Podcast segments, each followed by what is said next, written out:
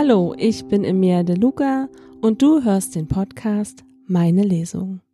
Heute spreche ich mit der Autorin Claudia Giesdorf. Hallo Claudia, stell dich doch Hallo. einfach mal vor. Schön, dass ich wieder bei dir sein darf. Ich bin Claudia Giesdorf. Ich wohne immer noch in Berlin. Ich schreibe immer noch Bücher und ich darf mittlerweile zum zweiten Mal Gast bei dir sein, worüber ich mich sehr freue, weil beim ersten Mal war es ja quasi ein Versehen, dass du mich, also jetzt ist es aber schon, jetzt weißt du, was auf dich zukommt, wenn ich da bin. Deswegen freut es mich umso mehr. Ähm, ich habe mittlerweile schon fünf Bücher publiziert und ich stelle heute das erste unter, das erste unter meinem richtigen Namen vor. Die anderen drei waren unter Jana Herbst und eher so im Liebesroman-Genre. Und ähm, von Haus aus, also studiert, habe ich klassische Archäologie und ähm, ich lebe in Berlin mit meinem Mann und meiner Tochter. Ist alles reingehauen, oder? Mehr geht nicht oder vielleicht kommt Mehr noch was? geht nicht. Ich weiß nicht, ich habe noch einen Kater. Also und der heißt Delicious. Ich wurde tatsächlich neulich extra gefragt, wie der heißt, deswegen erwähne ich es jetzt. Ähm, ich habe ein Auto mit hässlichen Aufklebern drauf, aber die waren von Anfang an so drauf. Und welche Farbe hat das? Das Auto ist schwarz und die Aufkleber sind so Sonnenblumen. es ist wirklich, Kino. es ist absurd hässlich, aber ähm, es war so ein Notkoffer. Unser Auto ist einfach so von jetzt auf gleich Getriebeschaden. Und wir brauchten halt eins und das ähm, war zur Verfügung und deswegen es ist so irgendwie so die Tour de France Edition heißt das. Okay, also ich vermute, es stand dann einfach so da und ihr so, ja, nehmen wir.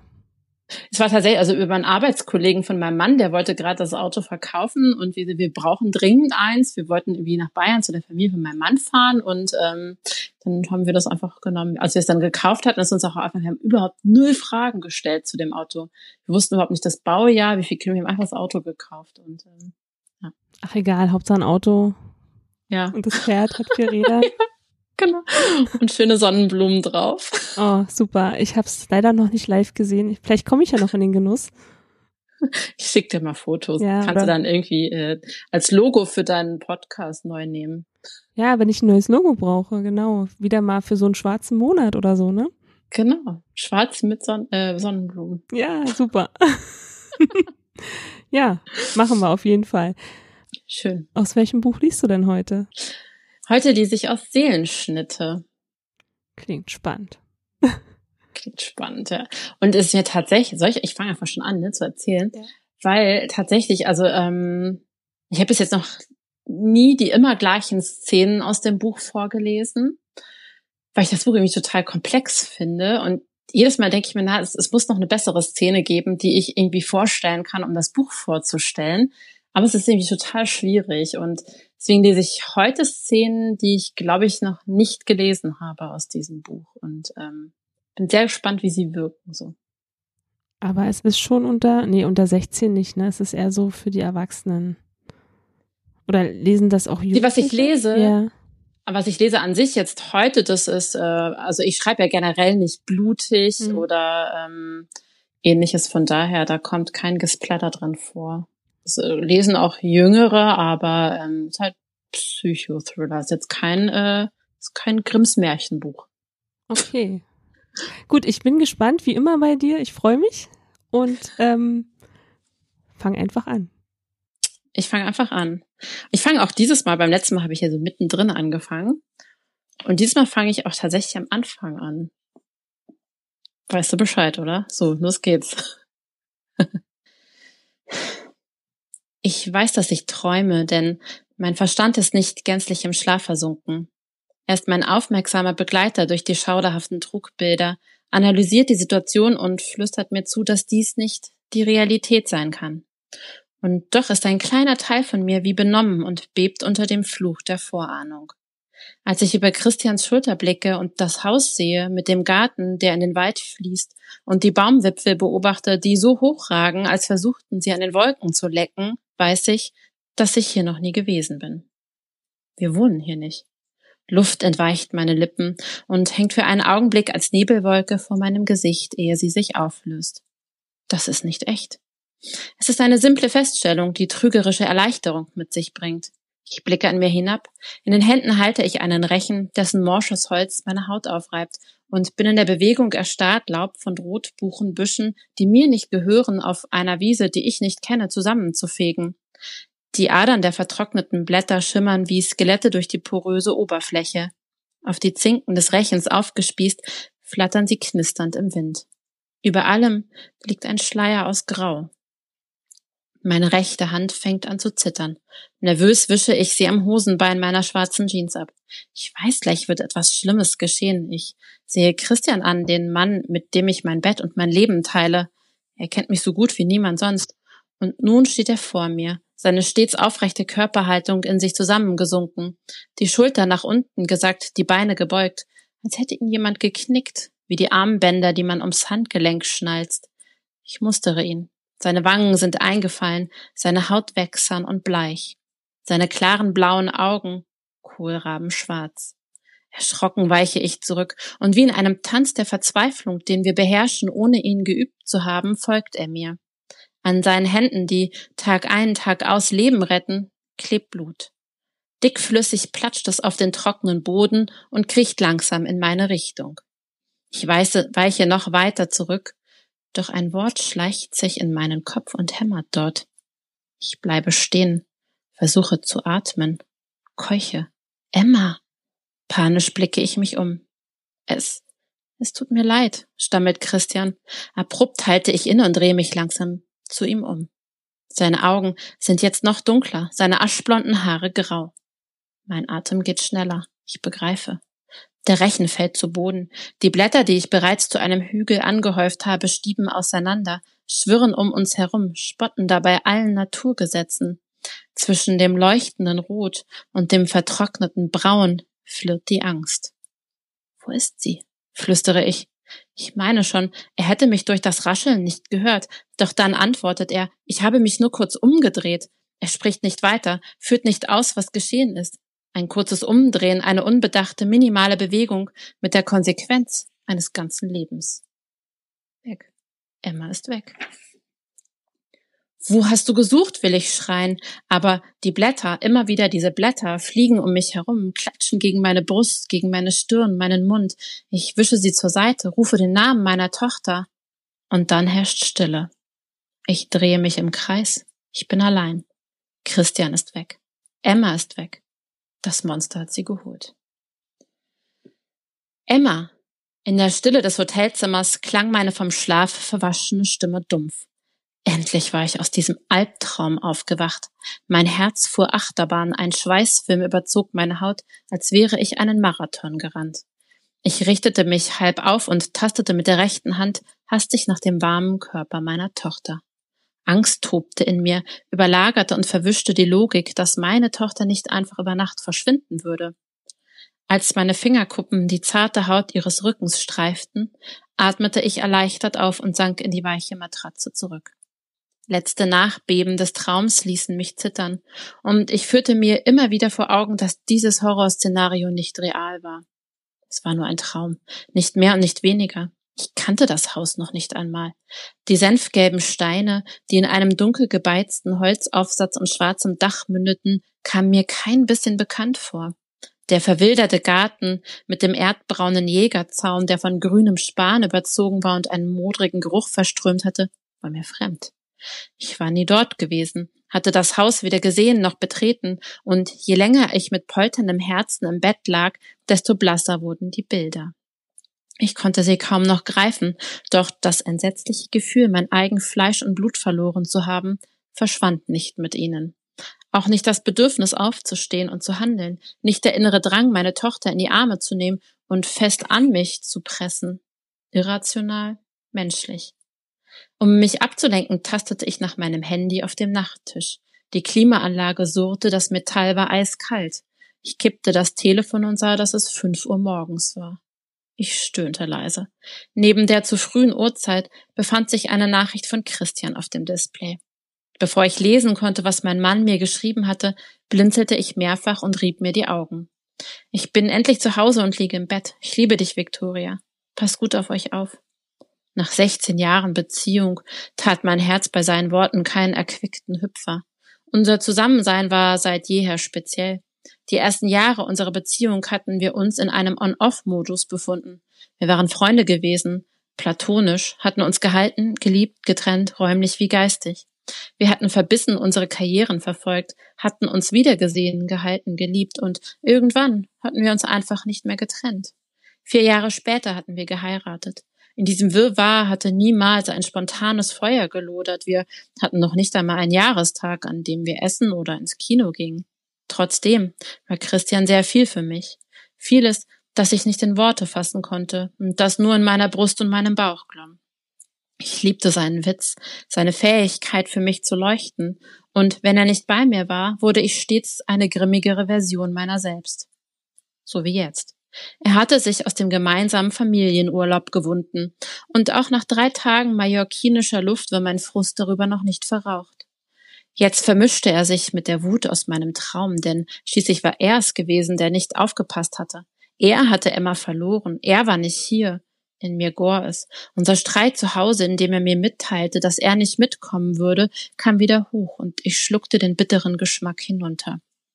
Auf der Suche nach Ablenkung griff ich mir eine der abonnierten Zeitschriften, für die ich zu Hause zu wenig Zeit hatte. Es waren keine hochtrabende Lektüre dabei, hauptsächlich Magazine über das Landleben und das Restaurieren alter Häuser. Die bunten Bilder waren nett anzusehen und hatten Christian und mich schon des Öfteren inspiriert. Ich knipste die Nachttischlampe an. Emma zuckte zusammen und blinzelte, so dass ich das Licht sofort wieder löschte und die Zeitschriften zur Seite legte. Stattdessen nahm ich mein Handy und scrollte durch meinen Twitter-Feed. Die Kurznachrichten flogen an meinen übermüdeten Augen vorbei. Nur eine Nachricht erregte mein Interesse und ich klickte auf den verlinkten Artikel. Lisa Kuno, zwölf Jahre alt, war immer noch nicht gefunden worden. Ich blickte auf das Foto des Mädchens und da wurde mir klar, woher mein Traum rührte. Sie wurde am Tag unseres Abflugs als vermisst gemeldet und sah Emma ein wenig ähnlich. Auch wenn die Haare meiner Tochter dunkler waren, wiesen sie doch die gleichen Wellen auf wie die des vermissten Mädchens. Und auch das schmale, blasse Gesicht ähnelte dem meines Kindes. Ich hoffte für die Eltern, dass Lisa bald gefunden würde und fragte mich gleichzeitig, wie es für eine Familie sein musste, wenn sie zu dritt gewesen waren und plötzlich nur noch zu zweit. Wie füllte man die Lücke und gab es Schuldzuweisungen, unabsichtlich, automatisch? Meine Gedanken verhedderten sich und kehrten zurück zu meinem Mann, der mich mit der Verantwortung für unsere Tochter allein gelassen hatte. Die Unruhe war da und ich würde sie hier im Bett nicht bezwingen können. Ich schlug die Decke zur Seite und stand auf. In der Wohnküche unseres Apartments zog ich den Vorhang zur Seite und öffnete die Terrassentür. Die Sonne war noch nicht aufgegangen. Die Laternenlichter der Anlage funkelten auf dem glatten Wasser des Pools. Die Finger meiner rechten Hand wanderten zu meinem Handgelenk, strichen darüber. Ich fuhr mir durch die Haare, atmete ein und aus, schneller und langsamer, fand keinen Rhythmus, quälte mich selbst mit dem Zwang zur Regulation. Die Entspannung kam einfach nicht und das unbestimmte Gefühl, das in mir nagte und wühlte, ebbte nicht ab. Unruhe kratzte von innen an meiner Haut, als wäre etwas in mir in Bewegung, das nur darauf wartete, dass ich ihm meine volle Aufmerksamkeit schenkte. Und wenn ich ehrlich zu mir selbst war, wusste ich, worum es ging. Klar war ich enttäuscht von Christians Abwesenheit, aber ein großer Teil von mir verstand und befürwortete seine Entscheidung für den Beruf alles zu geben und von anderen alles zu fordern. Was wirklich in mir tobte, war die unrealistische, unbegründete Angst um Emma, die ich nicht greifen konnte und die doch da war.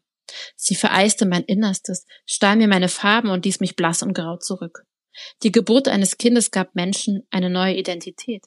Man gebar ein Kind und wurde selbst als Mutter oder Vater neu geschaffen. Der Verlust des Nachwuchses musste einen verstümmelt und unvollständig zurücklassen. Für immer. Kein Wunder also, dass ich mich unruhig und verletzlich fühlte, aber das waren nur Gefühle. Ein neuer Urlaubstag brach an und ich musste sie dringend loswerden. Ich ging ein paar Schritte auf die Terrasse, spürte den steinigen Boden unter meinen Füßen, atmete die frische Luft ein, fühlte die sanfte Brise auf meiner Haut und ließ die Stille der Umgebung in mich, während ich die Dünen und das Meer betrachtete, die sich dank des abschüssigen Geländes vor mir ausbreiteten. Es war nur ein Traum, keine Realität. So, das war der erste Teil. Liest du an der Stelle gleich weiter oder nein? Nee. Nicht. Ich hab's gewusst. Ich hab's gewusst. Es tut mir leid. Und ich muss auch zwischendurch, wie beim letzten Mal, ein bisschen was erklären, damit man den Einsatz auch wieder versteht. Soll ich gleich machen oder reden wir zwischendurch? Mhm. Sag. Ich dachte, wir reden kurz mal über die mhm. Figuren. Mhm. Vielleicht magst du dazu ein bisschen was erzählen. Mhm. Unbedingt, weil ähm, sonst versteht man das auch, glaube ich, später nicht. Also ähm, Victoria ist ja meine Protagonistin und ich glaube, es ist so mit der schwierigste Charakter, den ich jemals geschrieben habe, weil Victoria ist extrem selbstsicher. Sie weiß halt haargenau, wer sie ist. Einerseits im Leben, sie wusste schon immer, was, was sie Karriere machen möchte. Sie war Kriegsreporterin, ähm, ist dann erst nach der Geburt ihrer Tochter so ein bisschen Gang zurückgefahren, weil sie dann äh, wusste, sie kann halt nicht unbedingt irgendwie durch den Nahen Osten rennen mit äh, dickem Bauch und hat dann eben äh, eine Stelle angenommen, halbtags als Journalistin und ist nicht mehr wirklich ausgeführt in ihrem Berufsleben, aber so ein bisschen ist es auch in Ordnung für sie, weil sie weiß, es jetzt, sie ist oft, geht auf die 40 zu, ist in Ordnung, jetzt einen Gang zurückzuschalten. Sie hat einfach erreicht, was sie wollte. Gleichzeitig ist sie aber auch sehr seelisch total zerrissen. Sie hat immer wieder total die Panik um ihre Tochter, schon seit ähm, ihrer Geburt. Sie litt unter starken Wochenbettdepressionen danach, hat es kaum ertragen können, wenn ihr Kind jemand angefasst hat und ähm, wusste zuerst natürlich nicht, dass es Wochenbettdepressionen sind, bis Christian, ihr Mann, der Arzt ist drauf gekommen ist und dann wurde das therapiert und dann ging es auch wieder. Aber seitdem ist sie so in einem steten Kampf auch mit sich selbst und ähm, ihre Jugend war auch schon sehr problematisch. Sie hat unter selbstverletzendem Verhalten gelitten und wusste auch nicht wirklich, woher das kommt und es konnte nie wirklich therapiert werden und ähm, sie ist ein bisschen der Troublemaker meiner Charaktere, die ich bis jetzt so geschrieben habe. Aber ich mag sie wahnsinnig gerne, weil sie auch einfach so stark und unabhängig ist, trotz allem oder gerade vielleicht deswegen auch, was ihr bis jetzt so widerfahren ist.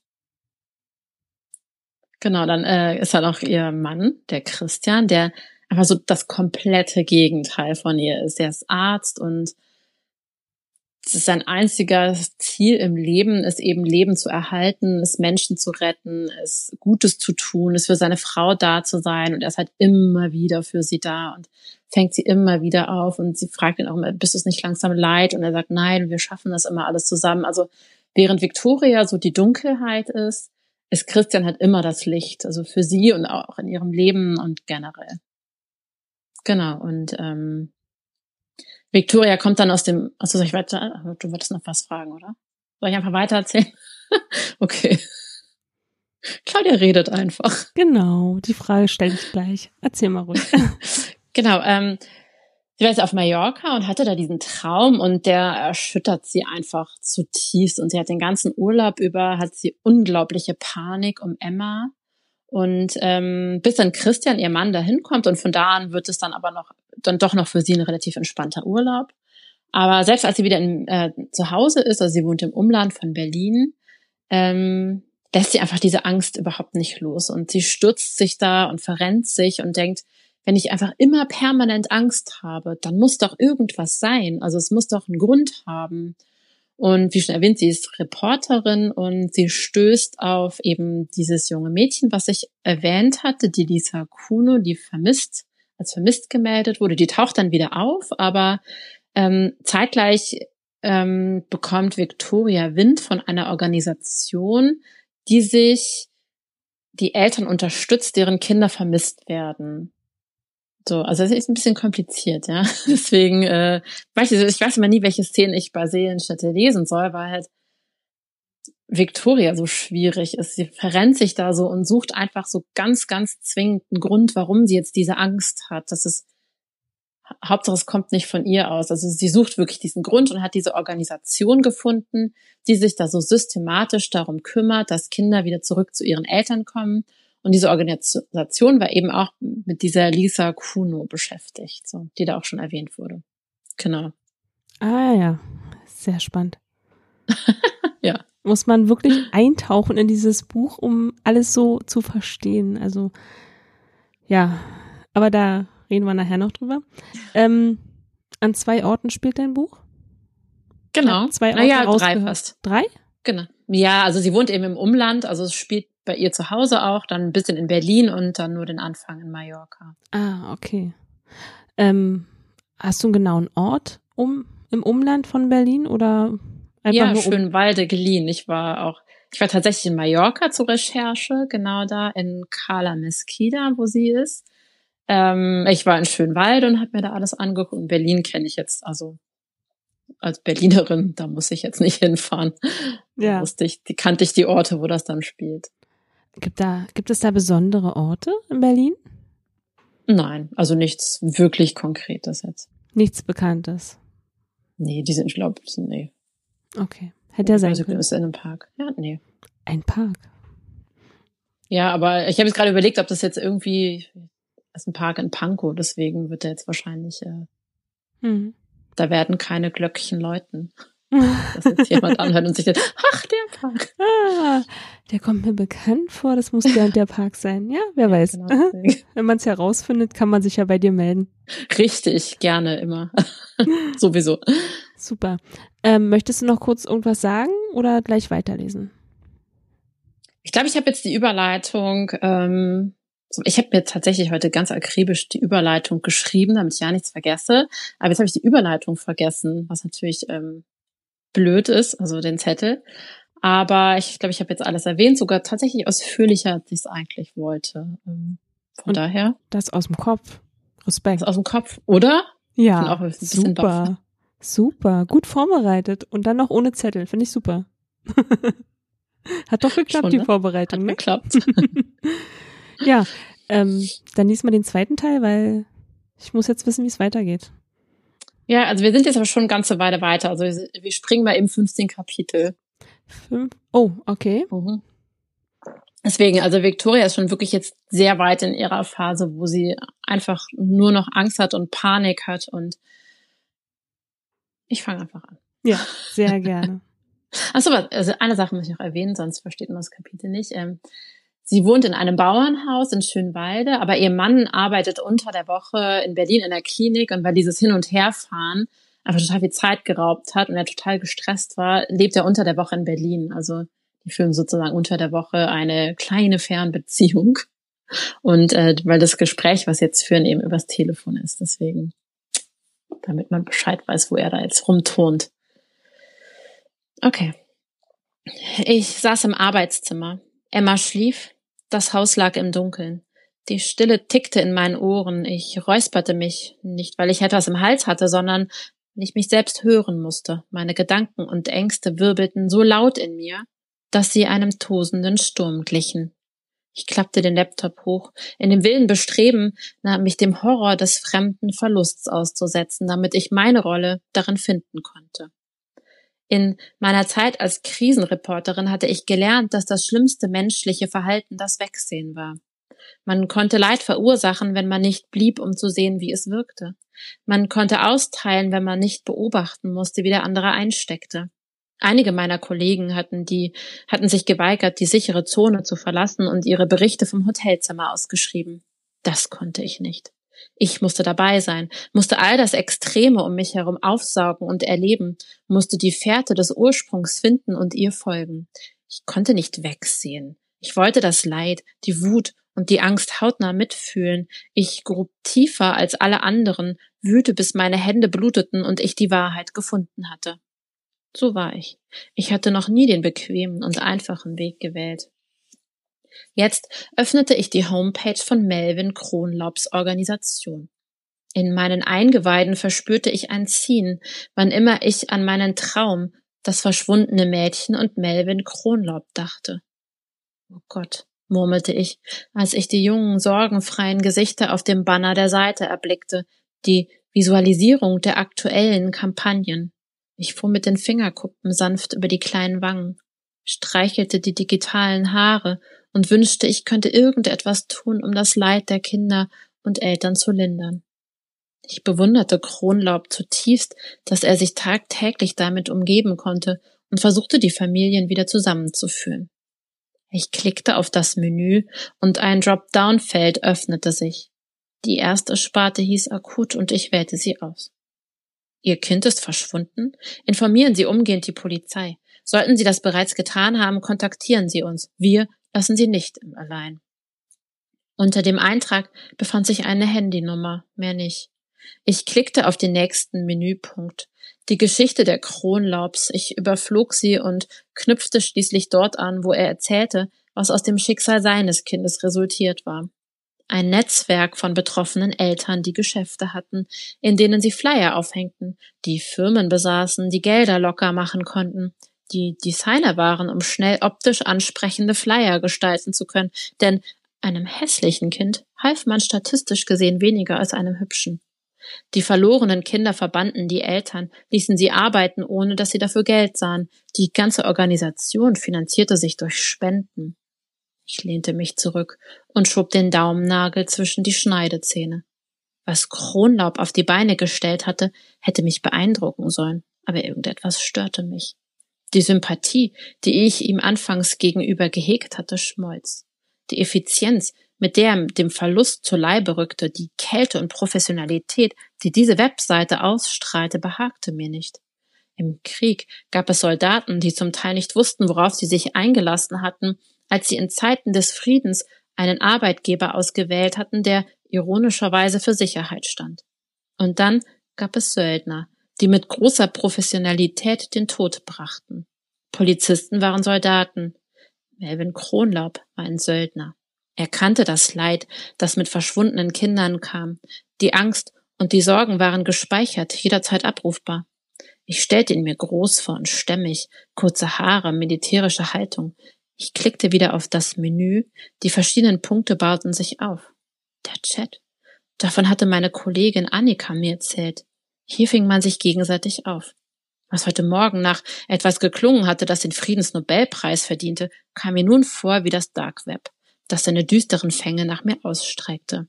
Es lockte mich, rief meinen Namen, wollte, dass ich die Realität meines Friedens vergaß. Selbstverständlich konnte ich nicht widerstehen. Ich klickte auf den Button und ein Fenster baute sich auf. Um wenigstens ein bisschen Distanz zu wahren und mich nicht ganz im Bildschirm zu verlieren, nahm ich Bleistift und Notizblock zur Hand. Ich war keine Leidende, ich recherchierte. Der Chat war in vollem Gang, ich sah verschwommene Sätze und Wörter, die von Pünktchen umgeben waren. Die Fetzen einer Unterhaltung, in der es um Verlust ging, würden für mich so lange verzerrt bleiben, bis ich Passwort und Usernamen eingegeben hatte. Hatte ich nicht. Wie bekam man das? Ich suchte gerade nach einem entsprechenden Hinweis, als das Handy auf meinem Tisch laut brummte und mich in die Höhe fahren ließ. Christian. Ich atmete aus und sammelte mich, ehe ich den Anruf entgegennahm. Ja? Hallo. In diesem einzelnen Wort schwang die Erschöpfung eines langen Arbeitstages mit und Trauer. Alles okay? Ich schloss das Anmeldefeld des Chats und den Browser. Ich fühlte mich ertappt, als könne Christian sehen, was ich tat, als verurteilte er, wer ich im Augenblick war. Ja.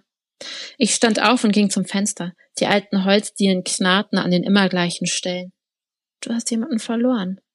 Für Christian war der Tod der Endgegner. Das, was er jeden Tag verzweifelt bekämpfte und von seinen Patienten fernhielt. Während der Operation hatte er einzig und allein das Leben als ultimatives Ziel, alle anderen Möglichkeiten blendete er aus. Ich hingegen wusste, dass der Tod manchmal mehr Frieden barg als das Leben, dass er Schmerzen nahm, Ruhe schenkte und erschöpften Seelen Stille bot. Das, was Christian mit aller Kraft zu verhindern suchte, hatte ich Menschen verzweifelt suchen gesehen. Wenn die psychischen Verletzungen, die sie durch fortwährende Konflikte erlitten, zu stark waren wenn die Ärzte Gliedmaßen abschnitten als seines lästige Beigaben. Wenn die Familie mit zerstörten und zerfetzten Körpern unter Trümmern lag, war der Tod nicht das Schlimmste. Es war das Leben, das dann unerträglich schien und der letzte Gegner war. Ja, ich hörte ihn schlucken. Christian war mein Gegenstück. Ich wusste, was ihn beschäftigte, wusste, wann er über etwas nicht reden wollte, weil der Verlust realer war, wenn man ihn aussprach. Die Malerfirma hat sich gemeldet und einen Kostenvoranschlag geschickt, sagte ich daher. Wie viel wollen Sie? Seine Stimme war eine halbe Oktave höher und um ein paar Gramm Sorgen leichter. Ein Vermögen, deinen Zweitgeborenen und deine Niere. Er lachte. Ich lehnte meinen Kopf gegen den Fensterrahmen und genoss den Klang seines Lachens. In mir breitete sich Zufriedenheit aus. Ich stand in meinem Bauernhaus, das wir Stück für Stück modernisierten und von einer maroden Bruchbude in ein behagliches Heim verwandelten. Hier drin duftete es immer nach Wald und Wiese, nach Freiheit und Ruhe. Meine Tochter lag im Zimmer, nebenan in ihrem antiken Bett aus Kiefer mit floralen Schnitzereien. In der Stille des Hauses hörte ich ihr leises Atmen, das Knacken des Holzes und sonst nichts. Ich schloss die Augen und genoss den Frieden, den ich so selten empfand. Der Zustand meines Geistes war zu oft geprägt von Zweifeln, Ängsten und Wut, die sich vermischten und gegenseitig bekämpften, dass ich diesen Moment aufsog wie ein Schwamm. Wie war dein Tag? Flüsterte Christian, als wäre dieser Augenblick für ihn ebenfalls von tiefer Innigkeit. Gedanklich stand ich nicht mehr am Fenster. Ich lag im Bett unter einem dünnen Laken, Christian neben mir. Ich stellte mir vor, dass wir nackt waren und himmlischer Frieden unser leises Gespräch trug. Gut soweit, antwortete ich und stellte mir vor, wie ich meine Hand auf seine Wange legte. Während alle Männer sich einen Drei-Tage-Bart wachsen ließen, rasierte sich Christian jeden Morgen. Ihn dabei zu beobachten, hatte etwas Entspannendes. Seine langsamen, geübten Bewegungen waren hypnotisch. Wie geht es Emma? Sie möchte, dass ich sie mit Jule nach Berlin fahre, in der Mall absetze und nach drei Stunden wieder abhole. Christian lachte leise und ein Gänsehautschauer perlte über meine Haut. Das kann sie vergessen. So ähnlich habe ich auch geantwortet. Wie war es in der Redaktion? Ich zuckte mit den Achseln, als läge ich tatsächlich im Bett und er könnte mich wirklich sehen. Ganz okay. Die Artikel, die ich in nächster Zeit schreiben soll, sind alle ungefähr das gleiche, außer dass ich den Namen des Landes austauschen muss. Klingt so, als wärst du heute Abend noch fertig damit. Christian wusste, wie wenig mein Job mich forderte. Wenn man so viel erlebt hatte wie ich, war es schwer, in der Normalität zurechtzukommen. In einem ruhigen Büro zu sitzen, wenn man wusste, dass ein paar hundert Kilometer entfernt Raketen in Häuser einschlugen und Kalaschnikows Fleisch durchlöcherten, war hart. Und an manchen Tagen fühlte ich mich deswegen schuldig. So schuldig, dass ich es kaum aushielt zu bleiben. Christians Leben mit mir war durchtränkt von Angst. Angst, dass die innere Unruhe in mir zu groß würde und ich meine Sachen packen müsste. Was macht Annika? Ich grunzte. Sie hat eine interessante Story abgegriffen. Ich schlug mir die Hand vor den Mund, als ich begriff, was ich gerade gesagt hatte. In der Trägheit des Augenblicks hatte ich mehr erzählt, als ich wollte. Was für eine? Ein dumpfes Geräusch erklang im Hintergrund, als würde Christian ein Weinglas auf dem kleinen Tisch im Wohnzimmer abstellen. Lügen, Lügen. Das Wort hämmerte in meinem Kopf, aber der Betrug schaffte es nicht über meine Lippen. Ich wollte reden, wollte, dass er meine Sorge verstand. Ein Mann aus Nauen betreibt eine Non-Profit-Organisation, die Eltern von vermissten Kindern unterstützt.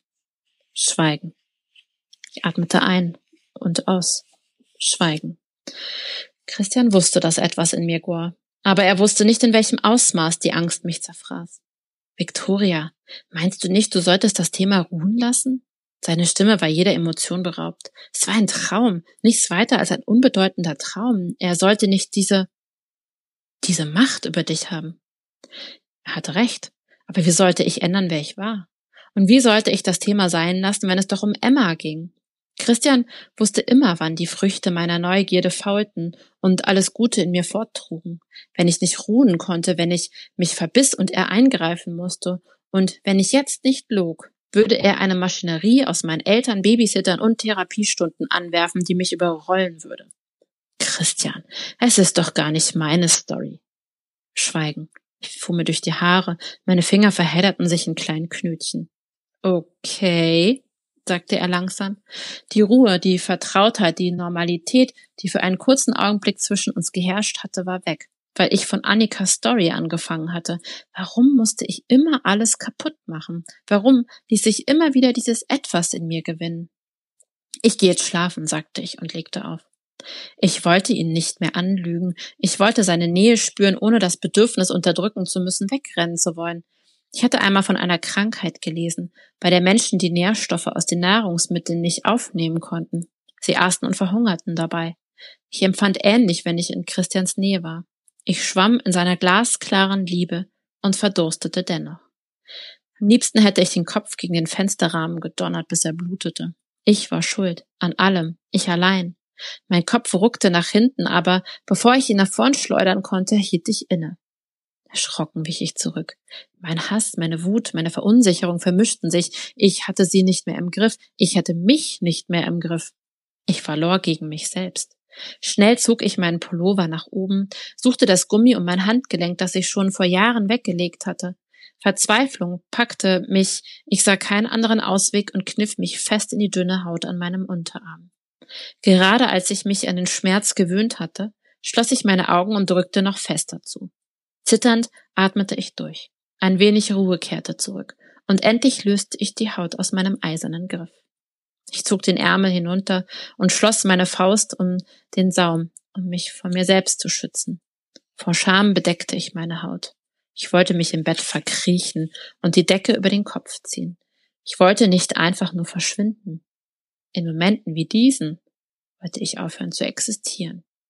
Betrübt ging ich zur Tür und löschte das Licht. Bevor ich das Zimmer verließ, drehte ich mich noch einmal um. Die Stelle am Fenster, an der das Bedürfnis, mich zu verletzen, für den Bruchteil weniger Sekunden stärker als ich gewesen war, hatte sich unwiderruflich verändert, und ich betrachtete sie mit Widerwillen. Doch es war etwas anderes, das mich nach Luft schnappen ließ. Ein Blitzen, ein kurzes helles Aufleuchten im Garten. Hastig löschte ich auch das Licht im Flur. Ich lief zum Fenster und starrte hinaus. Hier auf dem Land herrschte nachts absolute Schwärze. Das Einzige, was für ein wenig Licht sorgte, war der Mond. Mein Blick schweifte über unser Grundstück, das sich für ungefähr 50 Meter nach hinten zog, ehe es an das nächste grenzte. Unsere Nachbarn waren ein älteres Ehepaar, die wenig hörten und noch weniger sahen. Christian mähte ihren Rasen, aber die Sträucher, Hecken und Bäume wuchsen wild und ungeschnitten, was wir begrüßten, denn ihr Birnbaum war so aus der Form geraten, dass seine reifen Früchte in unseren Garten fielen. Als ich über den Baumstamm und schließlich in die verzweigte Krone blickte, blieb mein Herz stehen. Für den Bruchteil einer Sekunde blitzte es auf, als würde der Mond in Miniaturformat zwischen Birnen hängen. Wieder blitzte es. Und wieder. Ich wusste, was es war. Eine Kamera. Sie war auf mich gerichtet. Ich wirbelte herum, rannte nach unten und zerrte die Terrassentür auf. Eine Wolke hatte sich vor den Mond geschoben, unsere Grundstücke lagen in vollkommener Dunkelheit. Ohne Jacke und Schuhe rannte ich durch den Garten, stolperte über die Wurzeln unserer knorrigen alten Bäume, fiel fast, als ich auf einem Apfel ausrutschte. Zwischen meinen zischenden Atemzügen glaubte ich ein leises Fluchen, raschelnde Blätter und einen dumpfen Aufprall zu hören. Jemand flüchtete. Bleib stehen, schrie ich und rannte schneller. Atemlos kam ich an der Grundstücksgrenze an. Leer. Ich hiefte mich auf die niedrige, selbstgezimmerte Mauer aus unförmigen Quadern, um die Verfolgung aufzunehmen, als ich in der Bewegung stockte. Emma, allein im Haus. Die Terrassentür, sperrangelweit offen. Ich sprang hinunter, starrte noch einmal in den Nachbargarten, fand dort aber nur die Nacht. Dann rannte ich zum Haus zurück. Ich schmetterte die Terrassentür zu und ließ sofort den Rollladen runter, als mir ein Gedanke kam, der mir das Blut in den Adern gefrieren ließ. Was, wenn ich gerade niemanden aus, sondern einschloss?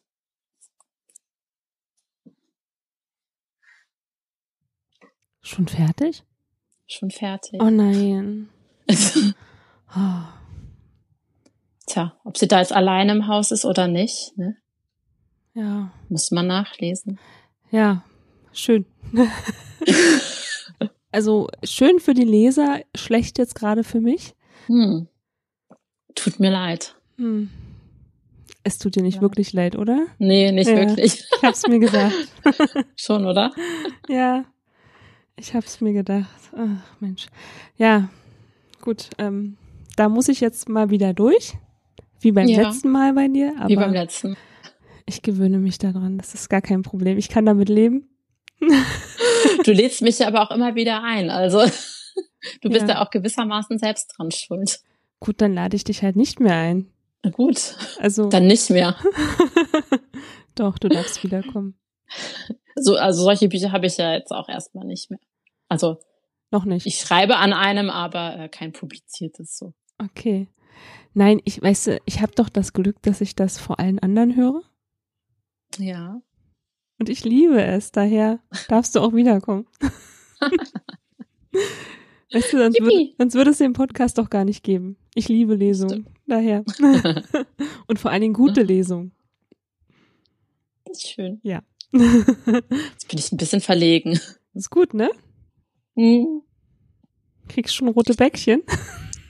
Also entweder vom Wein oder von deinen Komplimenten, eins von beiden. Ja. Gut. Ich glaube, es lag an den Komplimenten. Das ist sehr schön. Man selber mag ja immer seine Stimme nicht so gerne und wie man vorliest und wie man äh, wirkt auf andere. Von daher bin ich da immer sehr kritisch mir selbst gegenüber. Und das ist sehr schön, das zu hören. Aber du hast eine gute Vorlesestimme, also ich finde es toll. Du musst mehr Lesungen geben. Gerne, also man kann mich jederzeit buchen. Ja. Ich komme, wenn nicht gerade Corona ist, überall hin. Super. Vielleicht mal so eine Wohnzimmerlesung, weißt du? So bei Kerzenschein. Ich tatsächlich richtig Bock dazu. Ich wurde noch nie gefragt und ich kann ja nicht, also ich kann ja schlecht zu jemandem sagen, hey, ich komme mal in dein Wohnzimmer zum Lesen. Gut, wir machen das ne? mal, ja. Ich habe nämlich auch Bock drauf auf eine Wohnzimmerlesung. Dann machen wir das. Wir mal. machen das zusammen. Jeder hat ein anderes Thema. Finde ich sehr spannend. Okay. Ich mache dann so gegen Mitternacht den Abschluss. Ob jemand äh, drin ist oder nicht. Ja, cool. Und dann müssen alle gehen. Jetzt wirst du im Dunkeln jetzt nach Hause gehen. Viel Spaß. Ja. Tschüssi. Ja, machen wir. Wie lange hast du an deinem Buch gearbeitet? Also du kannst jetzt auch so ein bisschen von der Entstehung erzählen, da bin ich jetzt sehr neugierig. Ja, also super. Also das Buch war wirklich krass lang. Ich, also Moment, ist 2018 rausgekommen. Ich glaube 2015 war ich ja tatsächlich mit meiner Tochter am Gardasee alleine. Mein Mann war zu Hause arbeiten. Der war damals ähm, hat, glaube ich, gerade einen Job gewechselt oder so und konnte sich dann jedenfalls nicht im Sommer Urlaub nehmen. Und dann dachte ich so, ach komm, pff, dann fährst du halt alleine mit deiner Tochter irgendwie in den Urlaub, ist ja nichts dabei. Und dann landete ich in so einer wirklich krass abgefuckten Absteige am Gardasee. Als wenn man sich irgendwie so vorstellt, das Leben tummelt irgendwie im Norden vom Gardasee, dann waren wir ganz im Süden, wo halt wirklich, also, also wirklich gar keiner mehr ist, so. Und diese Anlage war auch nicht wirklich Hotelanlage, aber das habe ich halt auch erst geschnallt, als wir da waren. Das war tatsächlich eine Anlage, wo die Italiener ihre Wohnungen hatten, die nur an den Wochenenden dann am See waren. Und unter der Woche waren wir praktisch fast alleine in dieser Anlage. Und ich dachte mir dabei echt so, egal, was ist ja ein Pool da? Also also erstmal, als ich da ankam, habe ich ja total geheult, weil es war alles voll verschimmelt und also es war ganz schlimm. Und wirklich so in in der ersten Nacht, ich war eh schon total durch. Wir sind zehn Stunden hingefahren, Schimmel, dann waren wir da alleine und gegenüber sollte eigentlich auch so ein kleiner Supermarkt sein. Der hatte dann auch gar nicht offen, also der war, den gab's gar nicht mehr und ähm, ich hatte dann irgendwie noch den Vermieter da angerufen, habe den irgendwie ganz krass zur Sau gemacht und habe gesagt, wenn der nicht morgen hier mit einer Putzkolonne auftaucht, dann muss er mich halt mitten in der Hochsaison irgendwie in ein anderes Hotel umsiedeln und die Kosten tragen. Also war irgendwie alles total Katastrophe. Und dann bin ich ins Bett und ähm, vielleicht habe ich mich ein bisschen in den Schlaf geweint, vielleicht, aber ne? Nur so ein ich, ganz kleines also bisschen, ne? Nur so ein ganz kleines bisschen. Und äh, dann träumte ich, und in dieser allerersten Nacht, so on top träumte ich dann auch noch, dass eben mein Mann vor mir steht und sagte, es tut mir so leid, ich habe mich nur kurz umgedreht. Und ich wusste eben, wie man das halt so im Traum weiß, ich wusste, meine Tochter ist jetzt weg. Die ist unwiederbringlich, also diese Sicherheit da, die hat man ja auch wirklich nur im Traum, ne, dass man Dinge weiß, die man eigentlich gar nicht wissen kann. Aber ich wusste, die ist unwiderruflich weg. Und dann bin ich aufgewacht und ich bin in diesem Urlaub, eigentlich darf man es gar nicht erzählen, aber ich tue es ja doch immer wieder. Ich bin wie komplett amok gelaufen. Ich habe uns dann abends in dieser Wohnung verbarrikadiert. Ich habe im Schlafzimmer abgeschlossen und einen Stuhl noch drunter geklemmt unter die Türklinke. Ich war wirklich wie von Sinn. Ich hatte so Schiss, weil ich dachte, du bist jetzt alleine, dein Mann ist irgendwie tausende Kilometer weg, du bist alleine für das Kind verantwortlich und wenn du dich jetzt hier mitten in Italien einmal umdrehst, ist sie weg. Das war irgendwie, das ist so haften geblieben. Und dann bin ich irgendwie nach Hause und dachte, das beschäftigt mich so wahnsinnig krass. Und dann hat es aber trotzdem noch ein Jahr gedauert, bis ich dann wieder, ich, hab, ich lerne ja auch nicht aus meinen Fehlern, ich bin wieder mit meiner Tochter alleine in den Urlaub. Also diesmal haben wir so eine Deutschland-Tour gemacht. Und ich dachte mir, was eigentlich ist, wenn man das so wie ich nicht abschütteln kann, aber die Leute verbieten einem irgendwie diese Gefühle zu haben, weil man eben schon psychisch vorbelastet ist. Wenn die sagen, du steigerst dich da rein, jetzt hör doch mal auf, so. Also, egal, wie mich das erzählt, ich habe immer Verständnis bekommen. Alle haben immer gesagt, oh Gott, krassester Traum ever. Das ist total furchtbar. Ich wäre Amok gelaufen. Und ich war so, ja, oh Gott, ich bin Amok gelaufen. Von daher hat es immer alle verstanden bei mir. Aber ich dachte mir, was ist, wenn alle wissen, ist mir blöd gesagt, ja, ich habe einen an der Klatsche und alle sagen mir, komm, Claudia, jetzt, oh, bitte, jetzt steiger dich doch da jetzt nicht auch noch rein, so. Und dachte mir, das muss doch schlimm sein, wenn man da mit den Ängsten alleine ist. Und so ist dann dieses Buch entstanden. Ähm, habe ich quasi 2016 so locker angefangen und 2017 dann richtig und dann ähm, über ein Jahr dran geschrieben und dann veröffentlicht. Gänsehaut. Oh, doch, wo du so gerade so ein bisschen erzählt hast vom Urlaub, hatte ich schlagartig Gänsehaut. Ja, weil es, halt, es ist halt wirklich, ich glaube, es ist einfach so diese, also alle die Eltern sind, es ist einfach so eine Grundangst, ne? Mhm.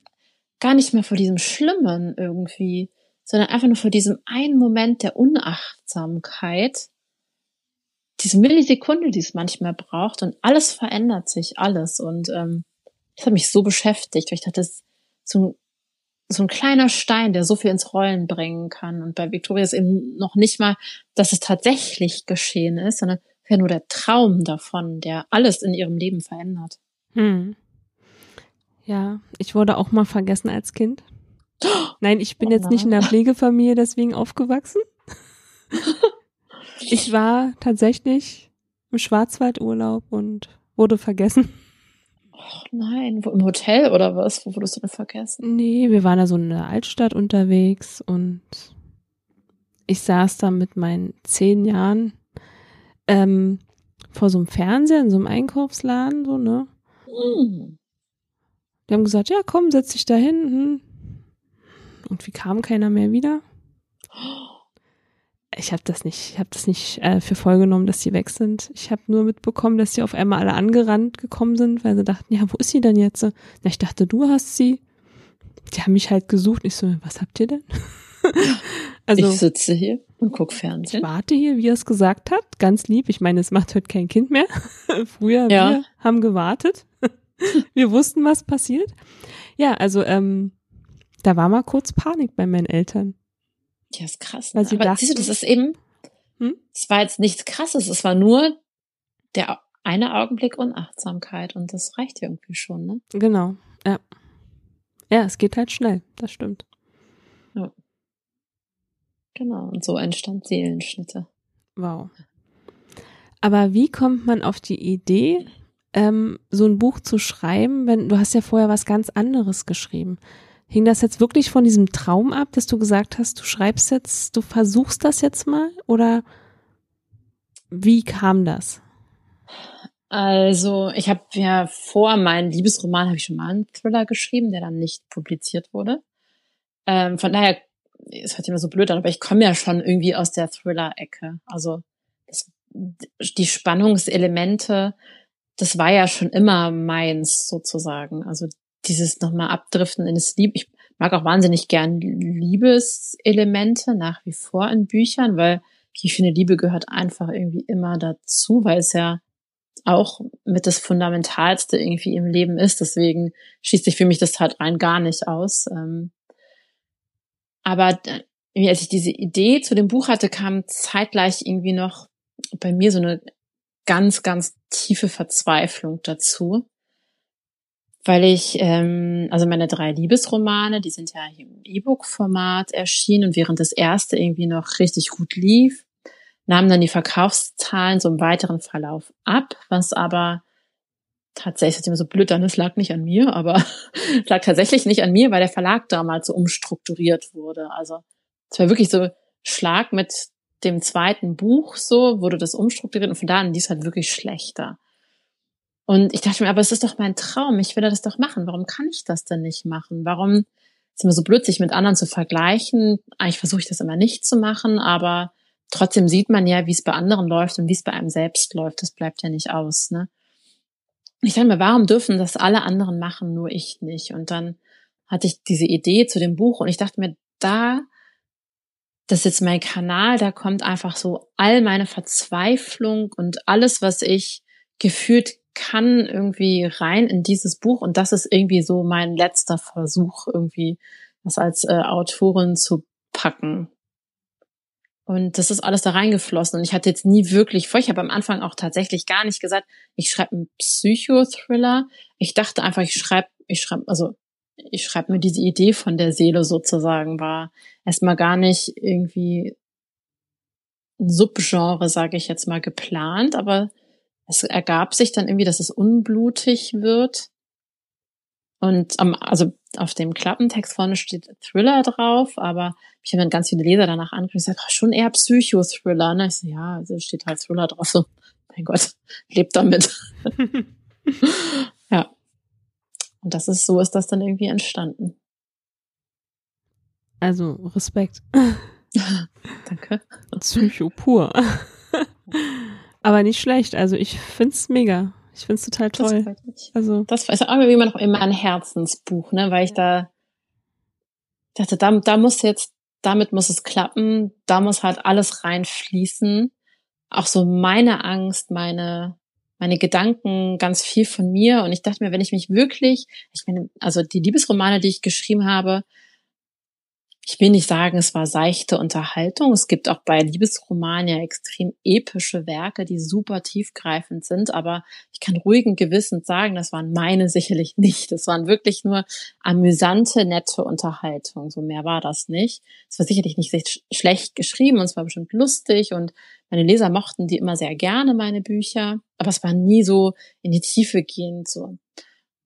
Und ich dachte, bei dem Buch, wenn ich mich jetzt einfach wirklich krass öffne und es hört jetzt so doof an, aber mich dann niemand will, dann ist es, dann ist es halt so.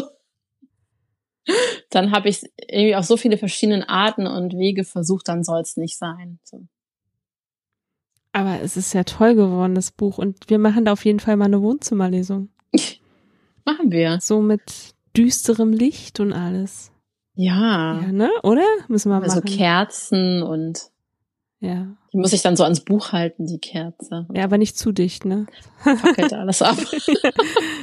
Das wäre dann vielleicht ein Thema für ein Blöd. nächstes Buch oder so. Richtig. Brand bei der Wohnzimmerlesung. Oh ja. Siehst du, hast du eine neue Idee schon mal. Ja. Gucken, was ich daraus machen kann. Ja, sag Bescheid. Soweit sag ist. Bescheid. ja. Wo finden wir dich dann bei Social Media? Äh, man findet mich bei Instagram und Facebook und auf meiner rudimentär gepflegten Homepage. Alles, alles unter meinem Namen. Also meine Liebesromanbücher waren ja unter Jana Herbst und deswegen hieß auch ursprünglich alles Jana Herbst bei mir und ich wollte das auch gerne beibehalten so, aber ähm, Facebook zum Beispiel hat mich gar nicht gelassen. Die waren da sehr zig, also entweder oder, entscheide dich okay, dann nehme ich jetzt halt erstmal Claudia Giesdorf und ähm, genau, alles Claudia Giesdorf. Aber bei Facebook bist du auch, oder? Genau, bei Facebook, Instagram, auch bei Pinterest, da sieht man die ähm, Pinwände mit den Ideen zu meinen Büchern. Wenn ich anfange, mir ein grobes Konzept zu machen, fange ich da an, eine Pinnwand zu machen und dann schmeiße ich da alles rein, wo ich denke, das könnte passen. Und das sehen die Leute dann auch schon oder erst hinterher, wenn das Buch fertig ist? Das sehen die dann auch schon. Ah, sehr interessant. Also ja, ich, ich gehe da cool. nur hin, um nach Bastelsachen zu suchen. also nach so einer Pinnwand jetzt, also nach die hätte ich jetzt gar nicht geguckt und nach deiner Pinnwand. Aber ich finde es ziemlich cool. Ich mache das tatsächlich bei anderen auch wirklich gerne, weil das so, das visualisiert ja die Ideen im Kopf, also mhm. die Stimmungen, die man einfangen möchte. Zum Beispiel bei das Licht am Ende, das spielt ja auf einer Lichtung, da habe ich einfach super viel Grün gehabt. Da waren äh, ganz viele Hütten eben im Grünen und Bäume, Blätter, alles grün, grün, grün, grün, einfach für die Stimmung. Ne? Ganz Schön. cool. Ja, super. Genau, also Instagram, Facebook und eine Homepage hast du. Ja. Sehr schön. Nach Möglichkeit nicht auf die Homepage gehen. Gut, dann gucke ich nachher gleich mal nach, gar kein Problem. Also ich kann das halt wirklich nicht, ja. Alle können irgendwie ständig auf ihrer Homepage irgendwas machen und sagen dann, guck mal, ich habe meine Homepage geupdatet, jetzt fliegen da Sachen rein und sowas. Und ich denke mir so, mein, ich weiß noch nicht mal meine Zugangsdaten, Freunde der Nacht. Oh, okay. Ich, also ich vergesse die immer wieder und dann äh, logge ich mich nach 10.000 Jahren mal wieder ein und denke mir so, oh scheiße, wie ging das denn nochmal? Und äh, dann ich so, okay, da kümmere ich mich jetzt heute Abend nicht drum, das mache ich ein andermal und ähm, ja. Das war's dann auch, ja. Hm? Im Stand bin ich jetzt schon ein bisschen länger. naja, ist ja nicht schlimm. Wo können wir denn dein Buch kaufen? Überall. Also das E-Book, mhm. das E-Book nur bei Amazon, das ist bei Amazon exklusiv und dadurch auch bei Kindle Unlimited, wenn das jemand hat. Da ist es natürlich kostenlos zu lesen. Und ich glaube, ich weiß gar nicht, wie lange, es ist gerade bei Prime Reading, aber ich weiß jetzt nicht, wie lange das noch geht. Deswegen wie immer die Aussagen sind ja auch immer ein bisschen 90 Tage oder sowas. Also kann auch sein, dass jetzt demnächst nicht mehr ist. Und ähm, ja, trotzdem das E-Book exklusiv bei Amazon und das Taschenbuch überall. Genau, also man kann in die Buchhandlung gehen, es bestellen ja. und dann innerhalb von, ich glaube, ein oder zwei Tage dauert das ja mittlerweile nur noch und dann kann man das da auch abholen. Genau. Und das ist ja auch schön, wenn man den Buchladen um die Ecke unterstützt. Genau. Ne? Und, und tatsächlich ist das ja auch so, dass dann die Buchhändler manchmal, wenn Bücher öfter da bestellt werden, nehmen die das ins Sortiment. Also nicht unterschätzen, liebe Leute, was die, da die Leser auch für und die Buchhändler auch für ähm, ja eine Kraft sein können. Ne? Soll ich mal die Geschichte von Nele Neuhaus erzählen? Ja, sehr gerne. Haben wir noch Zeit? Natürlich. Ja, ich fand das nämlich übelst interessant. Die war ja auch Self-Publisherin, hat damit angefangen und die hatte diese Taunus-Bücher, ne, die da im Frankfurter Raum ähm, spielen. Und die hat das ja alles mit Lokalkolorit gemacht. Also wirklich, die Region ist Thema sozusagen bei ihr. Und die hat dann auch ihre Buchhandlungen abgeklappert und hat gesagt, hier, ich habe ein Buch und äh, wollen Sie das mal lesen und dann ins Sortiment nehmen. Und das haben auch wirklich einige Buchhandlungen dann gemacht. Und dann sind von Ulstein die Verlagsvertreter wegen ihrem Programm zu den Buchhandlungen gegangen und haben gesagt, hier gucken Sie mal, kommt bei uns raus, Januar, Februar, März und so weiter. Dann haben die Buchhändler gesagt, ist ja alles schön und gut, aber sagt mal, warum habt ihr denn nicht die Frau im Programm? Die ist einfach so mega cool, die verkauft sich hier bei uns wie geschnitten Brot. Und daraufhin hat dann, ähm, wenn ich richtig informiert bin, ja, ähm, Ulstein, wo die Frau Neuhaus kontaktiert und zack, war sie im Verlagsprogramm. Also, ihr lieben Leser, ihr Buchhändler, ne? Ja, Leser bestellt die Bücher auch mal im Buchladen und nicht nur online auf irgendeiner Plattform. Genau. Also viele Buchhändler sind auch mittlerweile, Gott sei Dank, sehr aufgeschlossen Self-Publishing gegenüber. Also es ist nicht mehr ganz dieses wie Self-Publishing, geh weg so. Ähm, die sind da mittlerweile auch, einige natürlich nicht alle, aufgeschlossen. Ja, mittlerweile ist das auch so, was ich jetzt so mitbekommen habe. Es gibt ja so eine tolle Kette ne, von so einem Buchladen mhm. mit dem Tee. Und ähm, einige sind auch so, du kannst da hingehen, deine Lesung halten, bringst deine Bücher mit, die werden dann hingestellt, verkauft. Als Self-Publisher finde ich total super. Ja, ich, tatsächlich liege ich da auch an einem, da, darf ich das gar nicht sagen, den Namen? In das einem wäre dann unbezahlte Buchladen. Werbung, unbezahlte Werbung, unbeauftragt, dann darfst du sagen. Okay, also es gibt tatsächlich eine unbeauftragte Werbung, Thalia-Filiale. Die ähm, hat mich angeschrieben und meinten, guck mal, Claudia, dein Buch liegt bei uns. Und ich so, äh, was? Da habe ich mich so drüber gefreut, das hat das Licht am Ende. Und zwar hat mir dann die erzählt, also das ist, scheint eine super engagierte Buchhändlerin zu sein. Und die ähm, ist halt ganz viel bei Instagram unterwegs und äh, wenn ihr dann Buch gefällt oder wenn sie Tipps bekommt, da auch über Instagram, dann kauft sie die Bücher tatsächlich ein und sie hat da so einen Self-Publisher-Tisch aufgebaut. Und dann hat sie mir erzählt, dass als mein Buch geliefert wurde, hat eine Kollegin das ausgepackt und weil das halt gar nicht aussah wie so ein Self-Publishing-Titel, hat sie es einfach mit auf den Krimi-Tisch gemacht. So. Oh, sorry. Hat sie es einfach mit auf den Krimi-Tisch gemacht. Und das finde ich total cool. Dann hat sie mir ein Foto geschickt, dass ich da so mitten bei ihr auf dem Krimi-Tisch liege. Ja, stimmt, das habe ich gesehen. Fand ich toll. Ja, fand ich auch. Fand ich total super. auch, dass man die Unterstützung jetzt so kriegt, dass man da lesen darf. Ne? Das ist ja auch nicht selbstverständlich. Ja. ja. Genau. Ja, möchtest du zum Abschluss noch was an deine Leser und natürlich jetzt auch an die Hörer sagen? Ich habe es beim letzten Mal schon gesagt, aber Haus einfach raus. Ich sag's trotzdem, weil also ohne die Leser, ohne die ganzen Empfehlungen ähm, wäre ich halt nichts, dann hätte ich noch so viel Energie in Seelenschnitte oder in jegliches anderes Buch reinstecken können. Ich würde dann hier zu Hause wahrscheinlich die Wände damit tapezieren können, es würde keiner kaufen, aber weil einfach so viele begeistert sind und das weitererzählen und weitertragen, habe ich Leser und bin da einfach super glücklich und deswegen wie immer danke, danke an die Buchhändler, die mich aufgenommen haben. Und ähm, danke an alle, die mich empfehlen und lesen. Genau. Und natürlich jetzt auch hören. Und hör, ja, entschuldige. Also deine erste äh, Folge, die lief einfach super.